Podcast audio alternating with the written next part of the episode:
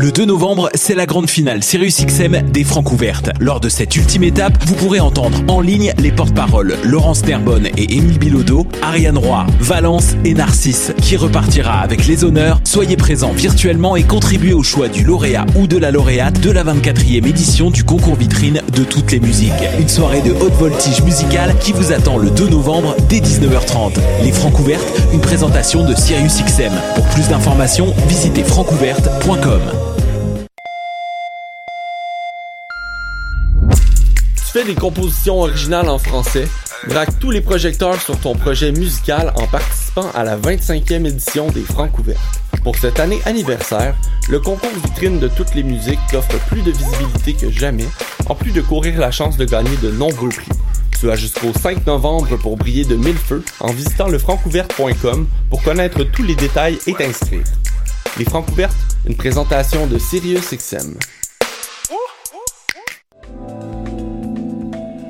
Je soutiens la réussite des jeunes. J'assure la sécurité alimentaire. Je facilite l'accès à un logement convenable. Je brise l'isolement social. Je bâtis des milieux de vie rassembleurs. J'aide une personne sur sept dans le Grand Montréal. Je donne à la campagne Centraide UCAM. centraide.ucam.ca.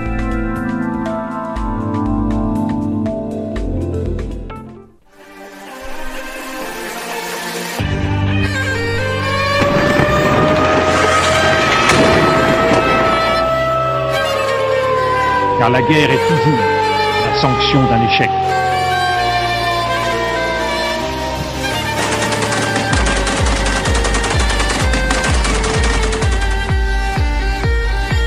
On croit en notre capacité à construire ensemble un monde méga. Bonjour à vous, chers auditeurs et auditrices. Vous êtes à l'écoute de Plein Feu, votre émission sur les conflits armés dans le monde. Cette semaine, on analyse la mobilisation qui dénonce les violences policières au Nigeria, qui s'est peu à peu mué en un mouvement contre le pouvoir et la gouvernance.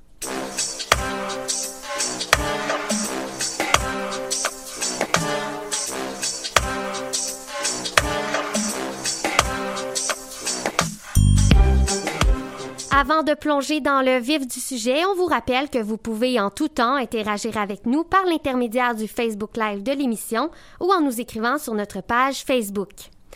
Cette semaine, nous allons discuter de la situation au Nigeria où un mouvement de manifestation contre une unité spéciale de la police nigérienne prend de l'ampleur. Première puissance économique du continent africain grâce à son pétrole, le Nigeria est aussi le pays qui compte le plus grand nombre de personnes vivant dans l'extrême pauvreté au monde.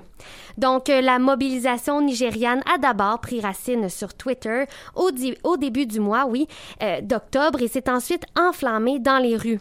L'unité policière visée par le mouvement serait entre autres accusée de graves atteintes aux droits humains et même si les autorités ont annoncé son démantèlement il y a près d'une semaine, eh bien les manifestations ne s'essoufflent pas.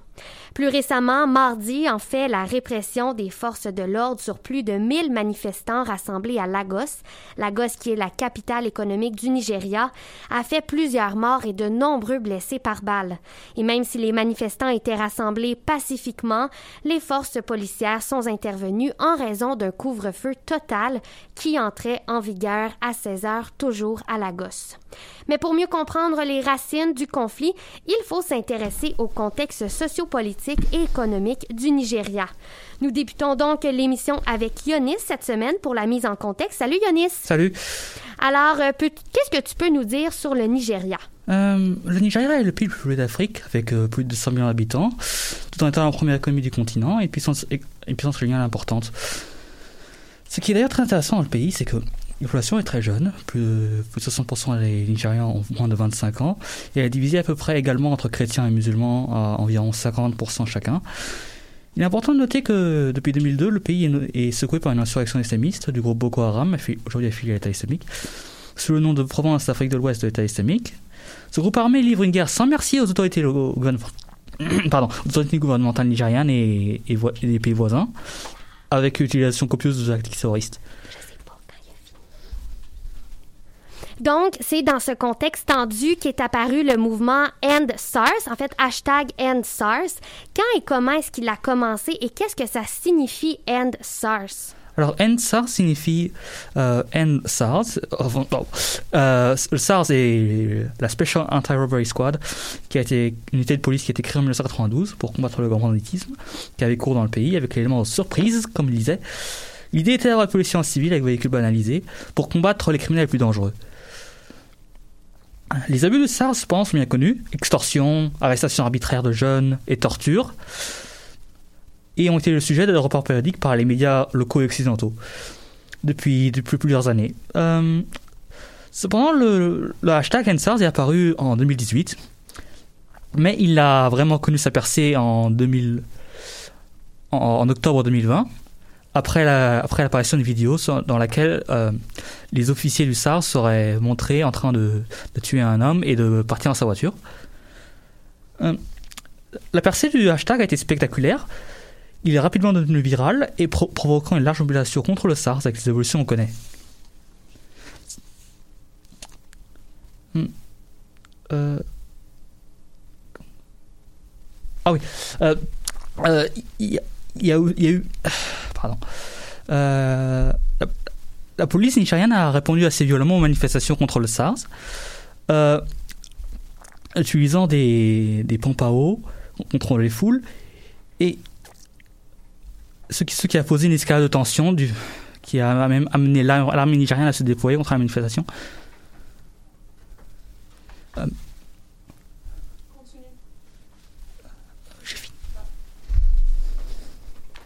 Mais là, euh, comme je l'ai mentionné en introduction d'émission, le gouvernement a annoncé le, le démantèlement du SARS, non? Oui, tout à fait. Il a annoncé le démantèlement du SARS, mais aussi la réaffectation des officiers à d'autres unités de police, notamment le SWAT ce qui est vu par les manifestations comme un changement d'uniforme et le, danger que et la persistance du danger que ces individus dangereux, pratiquement un, pratiquement un réseau pratiquement criminel, restent dans les forces de police et que ça ne change rien, rien, rien vraiment au fond dans le, dans le système policier. Oui, donc on entend les manifestants expliquer qu'ils ne veulent pas là, que le programme soit banni ou réformé. On veut qu'ils prennent fin carrément, d'où le hashtag EndSARS. Et euh, bon, je veux rien minimiser ou comparer des enjeux incomparables, mais euh, je je peux pas m'empêcher de penser au mouvement Black Lives Matter. Est-ce que ces soulèvements auraient un lien, euh, Yonis? on voit on voit une, on voit, on peut voir comment est-ce qu'on peut faire une comparaison dans le sens où la, le SARS a, est, très connu pour discriminer contre les jeunes, euh, notamment ceux qui ont ceux, ceux qui ceux qui ont l'air affluents, étrangement, afin de les estorquer, afin de les estorquer. Donc oui, on peut on peut on peut on peut comprendre pourquoi est-ce que pourquoi est-ce qu'on pourrait faire une comparaison. Cependant, euh, au Nigeria, il est très peu probable que les victimes du SARS reçoivent une compensation contre, contre ce qui a été fait contre elles.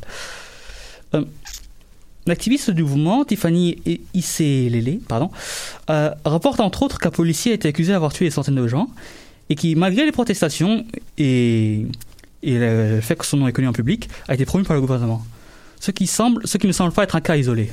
Donc, le discours politique semble détaché de la véritable crise, si je comprends bien. Tout à fait. C'est d'être intéressant, parce que mardi dernier, le chef, chef, chef, pardon, le chef du principal parti d'opposition, M. Femi Fani Kayode, a pris position en faveur du mouvement SARS, SARS, dont il parle au terme très flatteur. Il a également appelé le président actuel, Mohamed Bouhari, à démissionner, écrivant, et je cite, vous ne pouvez pas changer le mode de pensée d'un provincial à 80 ans. Vétéran de guerre, général, et la pensée crue et criminelle d'un violent, vicieux, rétrograde, arriéré, oppressif, d'innocent et déluvien. Oh wow! Alors, euh, même l'opposition est en faveur du SARS. Dur de savoir où ça va mener tout ça, mais on comprend mieux, en fait, euh, les racines euh, de la mobilisation. Merci, Yonis. Alors, euh, Laurence est avec nous aujourd'hui pour le reportage. Salut, Laurence. Salut. Alors, euh, on comprend que le mouvement est né d'un hashtag sur Twitter, mais pourquoi est-ce que les réseaux sociaux jouent un si grand rôle dans les manifestations? Bon, d'abord, il faut savoir qu'il s'agit d'un mouvement porté en grande partie par les jeunes, comme l'a mentionné Yanis. Euh, ce sont eux, principalement, les victimes du CES qui visent euh, ceux et celles qui sont bien habillés ou qui possèdent des objets de valeur, comme des ordinateurs portables ou des belles voitures. On les soupçonne, entre autres, de vol ou de fraude, et c'est pour ça qu'ils et elles se sont rabattus sur les réseaux sociaux comme exutoire face aux injustices qu'ils et elles subissent. Les réseaux sociaux sont le véritable point de départ de la grogne populaire que l'on connaît, comme l'explique le journaliste Moïse Gomis de France 24, qui est présentement au Nigeria et avec qui je me suis entretenu. Il y a eu des gens qui ont, essayé d'alerter et de dire que voilà, telle ou telle personne euh, proche ou membre de la famille euh, qui, a été, euh, qui, a été, qui a été attaquée. Et en fait, comme le Nigeria est organisé en, en État fédéral, donc parfois il peut se passer des choses dans une partie du pays et vous êtes dans une autre partie du pays, il se passe pas ça, donc vous n'avez pas l'impression que c'est un phénomène.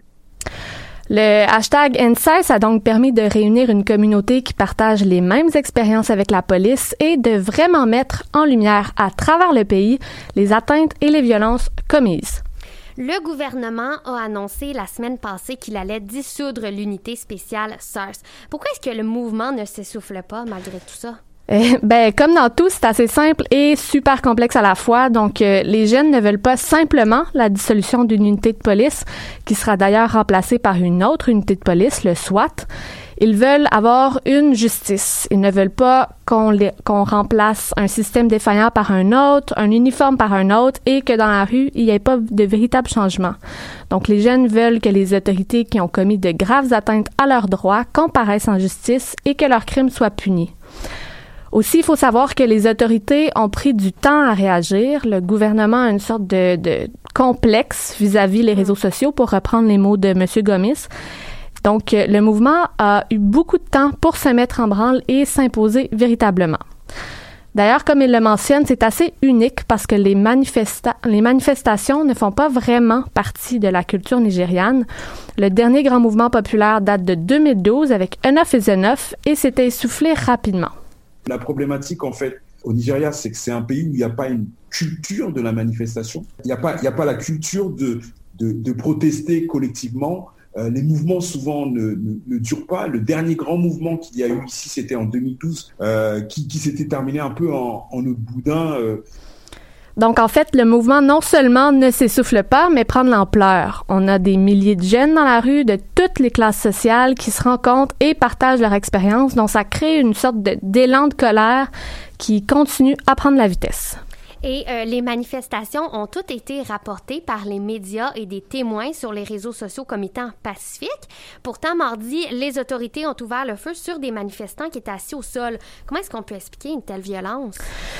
Ben, d'abord, il y a le fait que les politiciens nigérians n'ont jamais vraiment eu de gêne à utiliser la force et ont généralement tendance à prendre la défense des autorités. Euh, Là-dessus, on écoute M. Gomis parler du président du Nigeria.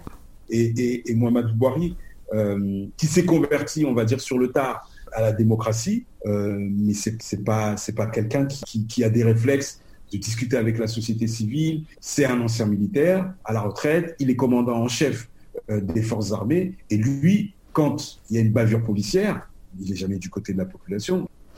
Aussi, et ça c'est vraiment très important, si vous voulez mon avis, il y a le fait que le mouvement est très loin de faire l'unanimité. Au sein même de la gosse, plusieurs contre-manifestants avaient déjà décidé que si la police n'allait pas agir, eux, ils allaient le faire, ce qui a évidemment eu pour effet d'exacerber les tensions au sein même de la population civile. Euh, de plus, la vision au nord du pays par rapport à ça, ce n'est pas du tout la même qu'au sud. Euh, dans cette partie du Nigeria, la population semble soutenir le SARS. Pour eux, on a besoin de cette unité de police parce qu'elle est aussi affectée au combat contre Boko Haram, le groupe, le groupe armé djihadiste. Ils tiennent des points de contrôle et sont donc une réponse aux attaques de Boko Haram. En plus, selon M. Gomis, les forces policières du SARS ne seraient pas aussi violentes dans le nord. On l'écoute nous parler des tensions intercommunautaires au sein du pays. On est un pays de 200 millions d'habitants au Nigeria. Un pays euh, qui a connu, il y a 30 ans, une guerre civile. Et il n'y a pas de conversation par rapport à cette guerre civile qui s'est passée ici au Nigeria. Les mots sont toujours là et qu'il suffirait de juste de très peu de choses pour que ça parte. Donc, on l'entend et on surveille la suite des choses, mais tout porte à croire que les tensions et les violences ne tirent malheureusement pas à leur fin dans ce pays le plus peuplé d'Afrique. Merci beaucoup, Laurence, pour euh, ce reportage qui nous aide vraiment là, à comprendre euh, un peu les racines du conflit et vraiment super intervenant. L'entrevue n'a pas été facile à obtenir, hein, tu as vraiment euh, persévéré, mais elle en a grandement valu la peine. Merci encore. Je vous propose maintenant une courte pause musicale avec Lonely, une chanson du talentueux Mike Chab, le rappeur montréalais. Donc on se retrouve au retour de la pause. Restez des nôtres.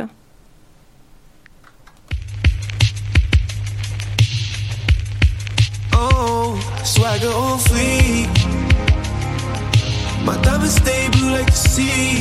feel lonely. I got stars in the room with me, but I'm so lonely. Got the sun right under my feet, but I'm so lonely. I'm in the dark, hope she drowning with me, cause I feel lonely, lonely, lonely, lonely, cause I feel lonely,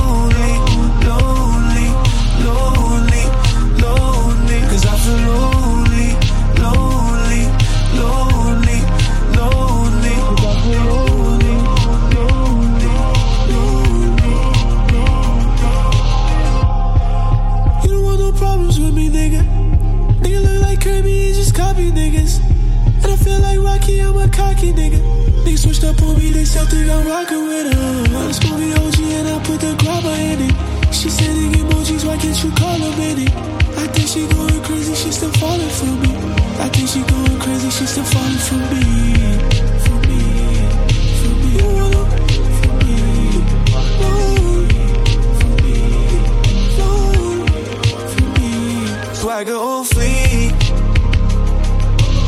Diamonds stay blue like the sea, but I feel lonely.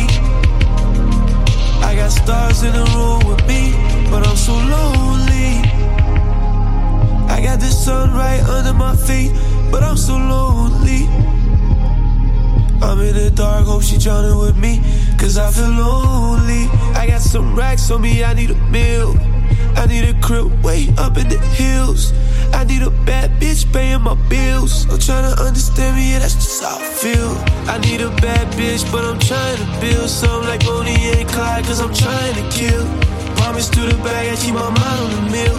Until the day I die, I keep my swagger on fleek.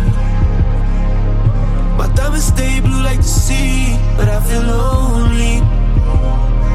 I got stars in the room with me, but I'm so lonely. I got the sun right under my feet, but I'm so lonely. I'm in the dark, hope she drowning with me, cause I feel lonely.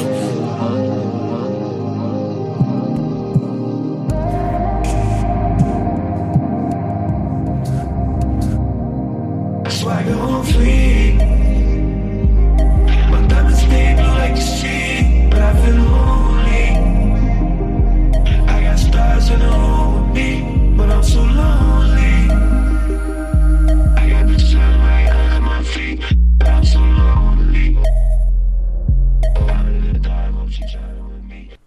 Nous sommes de retour à plein feu et c'est maintenant le moment de l'émission où nous faisons un petit tour de l'actualité internationale.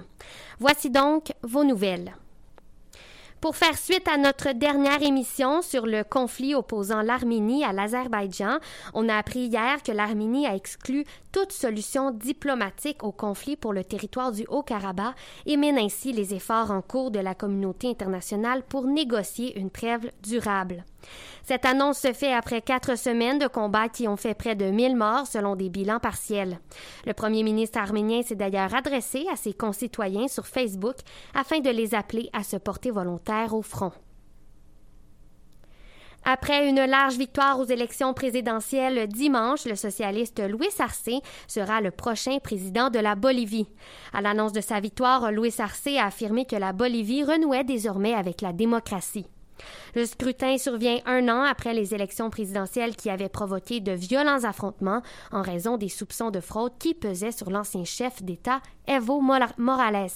Au lendemain de la victoire de Luis Arce, Evo Morales a annoncé son retour au pays après plusieurs mois d'exil en Argentine. En Syrie, deux ONG locales ont envoyé un rapport à des journaux importants dans le monde ainsi qu'à des organes d'enquête nationaux et internationaux. Selon ce rapport, les autorités de Damas n'ont jamais respecté les accords établis avec l'Organisation pour l'interdiction des armes chimiques. Le pays aurait dû démanteler ses branches d'armement chimique il y a plusieurs années de cela, mais ce serait loin d'être le cas selon les informations partagées mardi par le journal Le Monde. En Syrie, les attaques chimiques ont fait des centaines de morts depuis 2013. Aux îles Fidji, une bagarre a éclaté entre des représentants du commerce de Taïwan et deux diplomates chinois le 8 octobre dernier. Suite à la médiatisation de la querelle, des pourparlers diplomatiques ont repris lundi entre les deux États qui peinent à trouver un terrain d'entente pour régler leurs différends. Taïwan refusant catégoriquement d'adhérer au principe d'une seule Chine.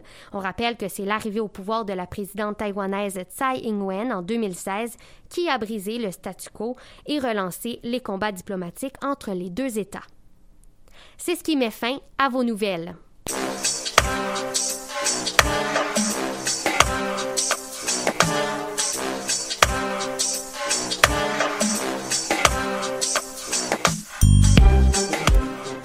Rappelons que nous discutons aujourd'hui de la mobilisation contre la violence policière qui secoue le Nigeria actuellement et nous passons maintenant à la chronique libre avec Gabriel. Salut Gab. Bonjour. Donc euh, aujourd'hui, tu nous parles de liberté d'expression au Nigeria. Effectivement. Donc, en fait, on va simplement rappeler quelques informations qui aident à mettre les choses en perspective. Au Québec, il y a des personnes qui ont profité de la pandémie pour se faire du capital politique et manifester sans se faire arrêter même si leur position ne respecte pas celle du gouvernement, en mentionnant haut et fort qu'on était dans un État qui approchait de plus en plus de la dictature. On a même traité Legault et Arruda de nazis, ça va jusque-là, et on n'a pas arrêté ces gens parce que, bien sûr, nous sommes en démocratie et que la liberté d'expression doit être protégée par le gouvernement et par notre Constitution. Donc, comme mentionné précédemment, ici on tente de se faire du capital politique et il n'y a pas véritablement de problématique. Je me permets de dire ça parce que, de un, c'est une chronique libre, et de deux, parce que je me suis informé à propos de la dite liberté d'expression au Nigeria. Et laissez-moi vous dire que si c'était pas d'une section dans la Constitution de cet État qui en fait mention, ben je dirais que c'est pas vraiment un concept qui est véritablement respecté là-bas. Mais là, t'es quand même pas en train de dire que le Nigeria, c'est une dictature quand même. Non, mentionnons simplement, comme le dit le rapport annuel que fait The Economist à propos du niveau de démocratie de tous les pays du monde, que le Nigeria est dirigé par un régime hybride. C'est donc dire que le gouvernement est élu et que des élections sont tenues régulièrement, mais que le pouvoir utilise la répression contre sa population. Je crois pas que The Economist se soit trompé dans son analyse de la situation quand on observe comment l'État nigérian répond aux manifestations. Et rappelons ici les événements de mardi, durant lesquels plusieurs personnes sont mortes et d'autres ont été blessées selon Amnesty International, alors qu'elles manifestaient pacifiquement et que les forces de l'ordre ont voulu les disperser en leur tirant dessus avec des balles de caoutchouc qui sont assez dommageables même si c'est pas des balles réelles. Donc à nouveau, on constate que d'être le 108e pays le plus démocratique au monde, ben, ça implique nécessairement que la liberté d'expression, ben, c'est pas tant que ça au rendez-vous. Un autre exemple frappant de cette réalité, ben, c'est une situation qui est survenue en août dernier dans l'État du Kano, toujours au Nigeria, fait essentiel à mentionner par contre pour comprendre la situation. Il y a plusieurs États nigérians qui ont mis en place la charia, la loi islamique. Donc, euh, disons que ce code de loi est un tant soit peu plus sévère que l'autre système, soit la loi séculière. Les deux systèmes sont présents au Nigeria, mais les 12 États sur 36 qui ont mis en place la charia jugent les musulmans selon ce système et les non-musulmans selon la loi séculière. Pour avoir blasphémé envers le prophète Mahomet dans un de ses morceaux, il y a un rappeur, Yahya Sharif Aminou, âgé de 22 ans, qui a été condamné à une peine sévère euh, au mois, dernier, euh, au mois d'août dernier. Et euh, j'imagine qu'on l'a emprisonné? En fait, euh, il a été condamné à mort par pendaison parce qu'il a écrit une chanson qui blasphémait envers le prophète Mahomet. Et là, je me suis dit que ça pouvait pas être un hasard que des événements arrivent dans les derniers mois et que la liberté d'expression soit de plus en plus bafouée au Nigeria. Alors, j'ai poussé un peu plus mes recherches et j'ai reculé à l'an dernier en me disant que si cette année ça se passe, ben c'est clairement parce que c'est aussi arrivé par le passé et j'avais pas tort de penser ça. J'ai constaté que l'an dernier, la Commission nigériane de la radiodiffusion, un organisme gouvernemental qui supervise des médias un peu comme notre CRTC canadien, avait suspendu le droit de diffuser à deux chaînes d'un groupe médiatique. La Commission aurait justifié la décision de suspendre ses licences en mentionnant que les diffuseurs propageaient du contenu qui créait la division, étaient inflammatoires et étaient la source de propagande médiatique contre le gouvernement. Pourrais-tu nous expliquer ce que ça veut dire de la propagande médiatique contre le gouvernement? Honnêtement, j'imagine que l'État doit voir l'ensemble des médias comme étant contre le pouvoir. Mais bref, suite à cette diffusion de contenu qui a priori semble dangereux, le Department of State Security du Nigeria, qui se charge de la sécurité intérieure au pays, a procédé à l'arrestation d'un nombre inconnu de personnes qui n'étaient pas identifiées pour les punir après qu'ils aient supposément publié du contenu sur les médias sociaux qui mettait en péril la paix et la sécurité.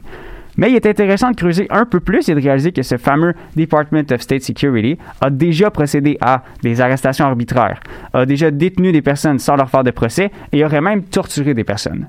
En 2015, l'État nigérian aurait aussi mis en place une loi contre les cybercrimes qui a mené à la condamnation d'au moins cinq blogueurs, donc euh, qui ont vu leur liberté se faire bafouer. Et ça, c'est Amnesty International qui rapporte, euh, pas Amnesty International, mais Human Rights Watch qui rapporte ça. En 2018, la police avait procédé à l'arrestation d'un journaliste parce qu'il refusait de révéler ses sources aux autorités. Et on va se dire, euh, c'est un principe de base, un journaliste de pas révéler ses sources. Et euh, finalement, pour conclure, l'armée est entrée en janvier 2019 dans les bureaux d'un journal de la ville de Maiduguri. L'armée est entrée, je tiens à mentionner ça à nouveau, c'est quand même important, afin d'y saisir des ordinateurs et d'arrêter des journalistes qui auraient supposément publié des informations militaires classifiées dans leur journal. Mais est-ce que c'est une bonne raison pour arrêter des journalistes ou si c'est pas plutôt une opportunité de réduire encore davantage la liberté de presse au Nigeria? Je vous laisse juger en prenant soin de vous inviter à réécouter tous les points que je viens d'énumérer, qui vous aideront sûrement à comprendre qu'au Nigeria, la liberté d'expression, ben, c'est de moins en moins présent et qu'à quelque part, ces manifestations-là sont importantes pour l'avenir des Nigérians, qui vont peut-être euh, un jour euh, remonter et plus être le 108e pays le plus démocratique au monde. Mhm. Merci beaucoup, Gabriel, pour ta chronique. On constate qu'on est quand même privilégié au Canada en termes de liberté d'expression. hein. Merci. Euh, Florent fait son entrée en studio avec nous. Salut, Florent. Salut, ça va bien? Oui, et toi? Oui, ça va très bien. Donc, euh, depuis que le mouvement euh, a pris de l'ampleur au Nigeria, on a des milliers de citoyens qui sont descendus dans les rues pour réclamer des changements. Un hashtag a même été créé, donc sur les réseaux sociaux. On l'a vu tout à l'heure, hashtag EndSARS. Il est devenu complètement viral, entre autres parce que des dizaines d'artistes du cinéma et de la musique ont décidé de prendre position dans le conflit. Florent, qui sont ces artistes nigérians? Eh bien, sans, nécessairement- descendre dans les rues du Nigeria, ils sont des dizaines à avoir pris part au mouvement à travers des gestes symboliques ou des publications partisanes sur les réseaux sociaux, sur Twitter et Instagram, entre autres. Entre autres. Ce qu'il faut savoir, c'est que les personnes que je vais vous présenter dans quelques secondes ne vont, vous diront peut-être rien, mais en fait, elles ce sont des méga stars au Nigeria et aussi dans plusieurs pays d'Afrique. Par exemple, les chanteurs Runtown et Falls ont profité de leur tribune et des millions de fans qui les suivent pour les encourager à descendre dans les rues de Lagos. Et ils ont aussi invité les citoyens à organiser des manifestations en masse. Ensuite, on a Davido, un autre chanteur important qui est établi au Nigeria, mais qui est né aux États-Unis. Pour sa part, il a décidé de se présenter physiquement dans la rue malgré son statut de popularité. Puis c'est comme ça qu'il a pris à la tête d'une des manifestations. Une autre star de l'afropop qui compte 5,7 millions d'abonnés sur Instagram, Burna Boy, a usé de sa, cré- sa créativité et on se le dira, on se le cachera pas, un peu de son argent pour financer d'immenses panneaux publicitaires tatoués du slogan NSARS Now. On lui a reproché d'avoir pris trop de temps avant d'agir avec ses compatriotes, mais il a expliqué dans une publication Instagram que c'est parce qu'il était occupé à créer un fonds de soutien pour les victimes des violences policières au Nigeria, le Project Protecting. Beaucoup de mouvements contre les violences policières ont dépassé les frontières des pays qui étaient concernés. Est-ce que c'est le cas pour le Nigeria? Est-ce que d'autres artistes ont pris position en dehors du Nigeria? Oui, ben tout comme euh, le monde a soutenu les États-Unis durant les manifestations du Black Lives Matter, euh, plusieurs centaines de personnes ont décidé de sortir dans les rues de Londres pour, soutenir les Nigérians. C'est donc devant l'ambassade du Nigeria à Londres, où se trouve une communauté nigériane, que Wizkid a rejoint la foule en soutien au peuple nigérian, où il a scandé, et je cite, Votre voix a été entendue, c'est un nouveau Nigeria, nous n'avons pas peur de parler. Wizkid est un chanteur afro-pop de 30 ans qui compte près de 20 millions d'abonnés sur Instagram et Twitter combinés. Là, ça peut vous sembler un peu anodin que je vous précise à chaque fois le nombre d'abonnés, mais c'est que ça a un impact non négligeable sur le mouvement actuellement, parce que si on additionne toutes les millions de personnes qui suivent ces artistes, bien ça fait un paquet de monde qui se sensibilise à la cause et qui pourrait éventuellement agir. Plus il y a de pression sur le gouvernement nigérian, bien plus il y a de chances qu'il bouge. Mhm. Et, il faut dire que la jeunesse du Nigeria attendait ça depuis longtemps. Les artistes du Nigeria ont une influence importante dans la région et leur voix peut vraiment avoir un réel impact. Qu'est-ce qu'on leur reprochait avant qu'ils s'investissent dans le mouvement? Bien, en Afrique euh, subsaharienne, le Nigeria est un des pays les plus développés sur la scène culturelle. Il y a de grands noms qui ressortent quand on fait des recherches sur les musiciens nigérians.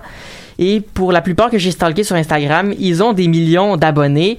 En comparaison, là, juste pour vous donner une idée, on a une chanteuse ici qui s'appelle Cœur de Pirate, qui est assez renommée au Québec, mais qui a aussi fait un important nom en France, et elle n'a que 316 000 abonnés. On est loin des 20 millions d'abonnés que je vous ai pré- précédemment mentionnés.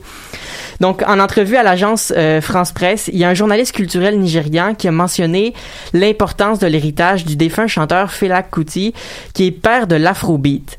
Euh, l'afrobeat, pour ceux qui ne savent pas, c'est un genre musical qui mélange la musique traditionnelle nigériane, le funk et le jazz. Il a été largement repris par la suite euh, et modernisé par les générations qui lui ont succédé. Euh, Fela Kuti a construit sa carrière autour de son engagement soutenu dans les questions sociales en dénonçant ouvertement la corruption au Nigeria. Et il a aussi euh, confronté à travers son art la dictature de son pays et l'ingérence étrangère. Le journaliste, dans le fond, ce qu'il a fait, c'est qu'il a affirmé que c'est ce dont la jeunesse a besoin au Nigeria, c'est-à-dire des modèles d'influence pour les représenter et faire entendre leur voix. Runtown, Falls, Davido, Burna Boy et Wizkid, pour ne nommer que ceux-là, pourraient bien changer le cours du mouvement au Nigeria en rassemblant des milliers, voire des millions de citoyens du Nigeria et du monde. Bien, merci Florent pour cette chronique culturelle fort intéressante. On comprend bien la place des artistes maintenant dans le mouvement. Merci encore. On rejoint maintenant Mélodie. Salut Mélo. Allô? Donc, euh, Mélodie zoom sur d'autres événements. Oui, zoom sur d'autres événements, oui, qui se passent en parallèle des manifestations actuelles au Nigeria, mais qui ne manquent pas de susciter des réactions. Oui, exactement. En fait, ça concerne des condamnations dont plusieurs s'inquiètent, même à l'extérieur du Nigeria. Euh, il s'agit d'abord du cas de Omar Farouk, un jeune garçon de 13 ans de l'État euh, du Kano, condamné à 10 ans de prison pour blasphème. Euh, autrement dit, pour avoir tenu des propos à l'égard d'Allah lors d'une dispute avec un ami. Euh, bon, on peut être choqué à plusieurs niveaux. C'est en théorie une atteinte à la liberté de religion, à la liberté d'expression, mais surtout, il s'agit quand même euh, d'un enfant de 13 ans, évidemment. Euh, et moi, ce que je me suis posé comme question, c'est comment c'est possible qu'une telle condamnation ait lieu dans un État qui est laïque, qui a ratifié et mis en application plusieurs conventions relatives aux droits des enfants, mais surtout dans un État dans lequel le blasphème, ben, il est explicitement incompatible avec la Constitution. Bon, moi j'ai trouvé que c'était une question qui était tout à fait valable et euh, je crois que ça a une réponse là, relativement simple. Lorsqu'on vit au Canada, vous allez comprendre pourquoi. En fait, comme le Canada, le Nigeria est un État fédéral, j'entends par là que certains domaines y sont de compétences fédérales, pour reprendre le jargon canadien, et d'autres de compétences provinciales ou plutôt fédérées, pour reprendre les termes exacts. Jusqu'ici, tout va bien, mais le problème, c'est qu'il y a souvent des contradictions. En fait, le Nigeria, comme étant fédéral, possède des juridictions laïques, tandis que, euh, comme nous le disait Gabriel un peu plus tôt, 12 des 36 États nigérians appliquent quant à eux la charia, donc la loi islamique. Vous pouvez imaginer là, que des juridictions religieuses et laïques peuvent être incompatibles à divers niveaux, et c'est notamment le cas euh, du droit des enfants. Et j'imagine donc que c'est la loi islamique qui est appliquée dans l'État d'où provient Omar, c'est ça? Exactement. Et, ce qui est- et c'est ce qui explique tout, pardon. Donc, non seulement le blasphème est reconnu comme un crime, mais aussi on considère que la personne concernée est majeure si elle a atteint la puberté. Euh, C'est pourquoi euh, Omar a été considéré comme un adulte par la loi islamique et qu'il a été jugé comme tel. Mais dis-nous, sais-tu s'il s'agit d'un cas isolé au Nigeria? Ben, si on généralise à tous les États qui appliquent la charia dans le monde, les violations des droits des enfants, elles sont pas rares. Alors, j'ai bien peur que la réponse soit non, ça ne saurait pas être un cas isolé au Nigeria comme ailleurs. Par contre, ce qui est assurément pas un cas isolé, c'est celui de condamnation pour blasphème. Gabriel nous en a donné un bon exemple dans sa chronique, celui de Yahya Sharif Aminou. En fait, euh, fun fact, comme on dit, euh, le musicien de 22 ans et le jeune Omar ont été condamnés au même crime, le même jour, devant le même tribunal et devant le même juge. Donc, comme quoi ça l'arrive à peu près tous les jours. D'ailleurs, l'avocat de Yahya Sharif Aminou a par hasard découvert l'affaire de mort et a décidé d'également la porter en, en appel à ses frais. Donc, c'est quand même une folle histoire, mais c'est surtout un grand débat sur la laïcité qui a lieu présentement au Nigeria. Effectivement. Et euh, dis-moi, tu disais que cette histoire avait eu des échos à l'extérieur du Nigeria. Qu'est-ce qu'il en est exactement? Ben, évidemment, il y a l'UNICEF qui a pas tardé à réagir et à faire pression sur le Nigeria, mais la réaction la plus surprenante, euh, c'est celle du directeur du musée d'histoire euh, d'Auschwitz en Pologne, qui a écrit au président nigérian. Et dans cette, cette, lettre-là, pardon, on y demande que soient euh, incarcérés à la place de mort 120 adultes volontaires pendant un mois chacun, ce qui couvrirait les 10 années de détention. Le courrier international relate d'ailleurs que plus de 150 personnes, originaires notamment d'Europe et d'Amérique du Nord, se seraient déjà proposées. C'est assez surprenant. Euh, bel élan de solidarité, effectivement, et beaucoup d'indignation, heureusement. Par contre, je vais vous laisser sur ceci. Euh, les contradictions juridiques en Afrique, elles sont pas rares, mais en plus, elles prennent une toute autre forme dans la plupart des cas. Effectivement, les contradictions juridiques les plus communes, elles résident entre la justice traditionnelle, donc indigène, et la justice contemporaine, c'est-à-dire importée et coloniale. Donc évidemment, je me réjouis qu'il y ait des Européens et des Américains qui soient aussi indignés, mais il faut dire que la plupart des problèmes juridiques en Afrique, ben, ils sont causés et perpétués par l'Occident colonial. Donc c'est un débat sur la laïcité qui a lieu au Nigeria, mais c'est surtout un débat sur le colonialisme qui a lieu partout en Afrique. Ouais. Merci beaucoup, Mélodie. Euh, ta réflexion vraiment euh, euh, fera, couler, beaucoup d'eau.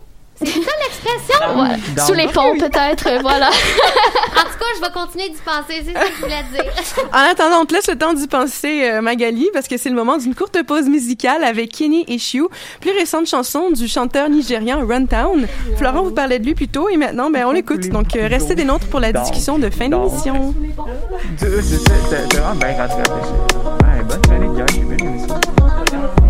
Ta chronique était bonne. Ta chronique était vraiment intéressante aussi. Lord, no send me, I kill them with the vibe. Never ever let a hater kill my vibe. My left bygones with bygones. Oh, I'ma just bust my gun. So me no want no negativity in life. Can't never let nobody tell my wife. My left bygones with bygones. Oh, I'ma just bust my gun. She be messing with my head.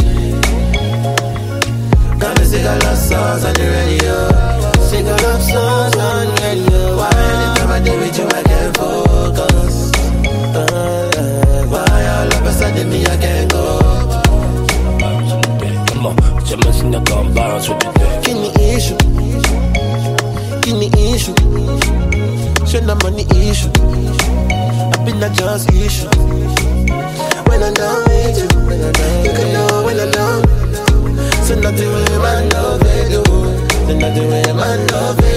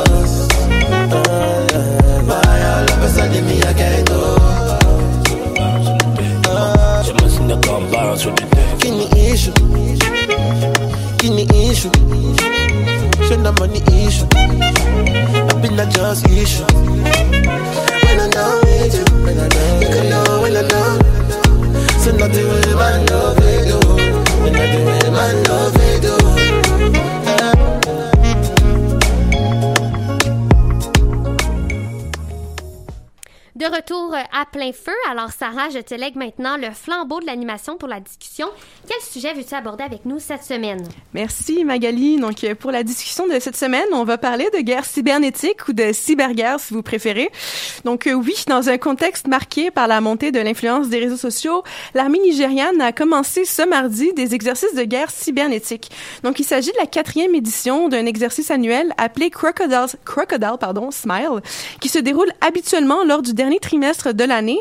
Euh, cette année, se déroule du 20 octobre au 31 décembre. Donc d'abord, précisons que les moyens de guerre cybernétique se traduisent par l'utilisation d'Internet pour s'infiltrer sur euh, à l'intérieur de réseaux adverses pour mener des attaques contre des, systèmes informatiques euh, d'entités hostiles. Mais le concept désigne aussi l'utilisation de moyens informatiques afin de faire de la propagande, de la propagande ou de la désinformation via les réseaux sociaux. Donc l'exercice de Crocodile Smile a été conçu afin d'identifier, suivre et contrer la propagande négative sur les, sur les réseaux sociaux et donc euh, dans le cy- cyberespace. Donc principalement là dans une optique de lutte antiterroriste. Euh, il comprendra justement une composante d'identification positive qui va viser à identifier les terroristes de Boko Haram notamment, euh, qui fuient vers le nord-est et d'autres régions du pays. Donc ma première question pour vous, c'est qu'en fait, l'armée nigériane a précisé que cette opération ne viserait pas les manifestants. Euh, cela dit, elle exprime que l'exercice de cette année sera plus polyvalent que d'habitude et pour la première fois va impliquer euh, la cyberguerre. Donc, est-ce que vous pensez que c'est une coïncidence considérant la montée du hashtag EndSARS sur les réseaux sociaux? Euh, ben, si je peux commencer, euh, on s'entend pour dire que quand on, quand on dit identifier, suivre et contrer la propagande négative dans les médias sociaux et la cyberpresse, euh, je pense que c'est assez clair. Euh, ça- il s'agit pour ma part, je crois, je l'interprète comme une façon de limiter l'expression, euh, la liberté d'expression, en fait, de ceux qui sont contre, en quelque sorte, le gouvernement.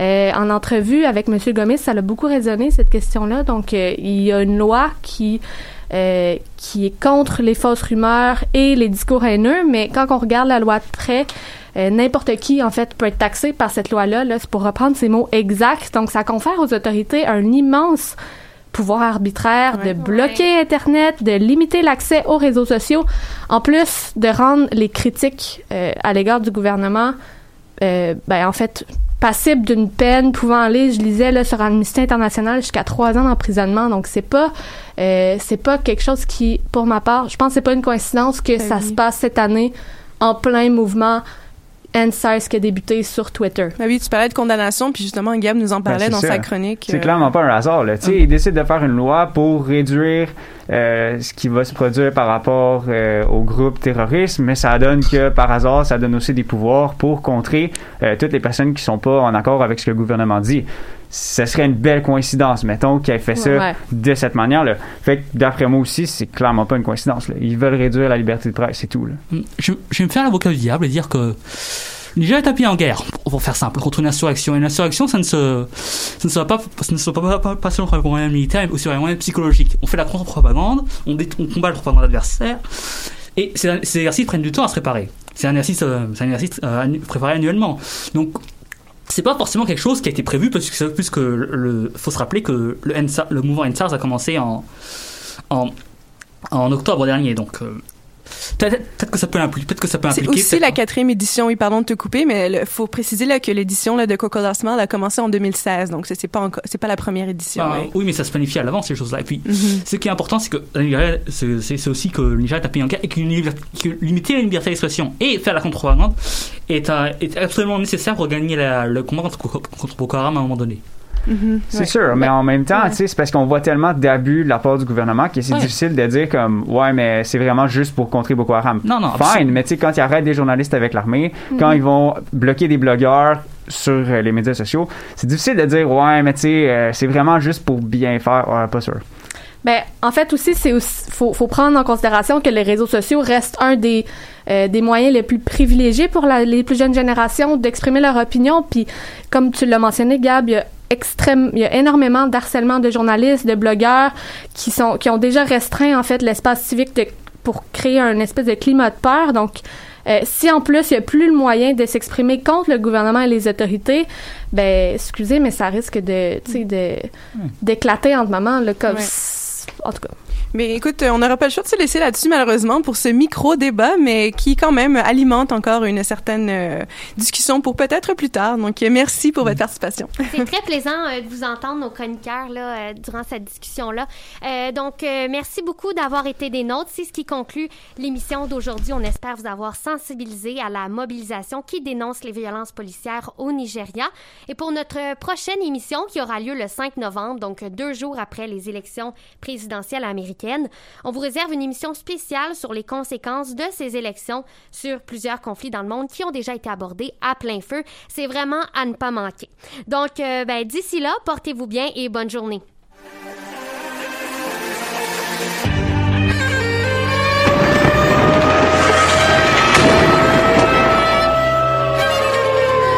car la guerre est toujours la sanction d'un échec.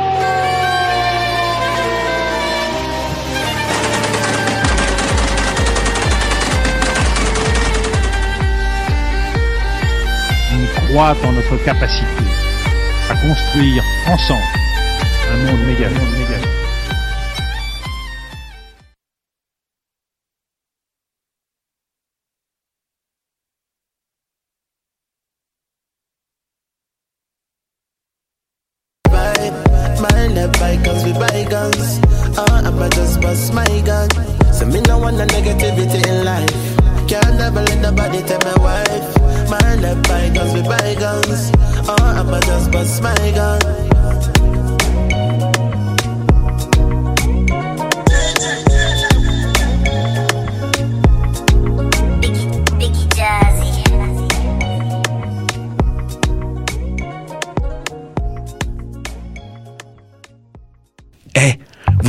choc.ca ce n'est pas que du podcast C'est aussi 5 chaînes musicales 24 heures sur 24 pour vous accompagner partout.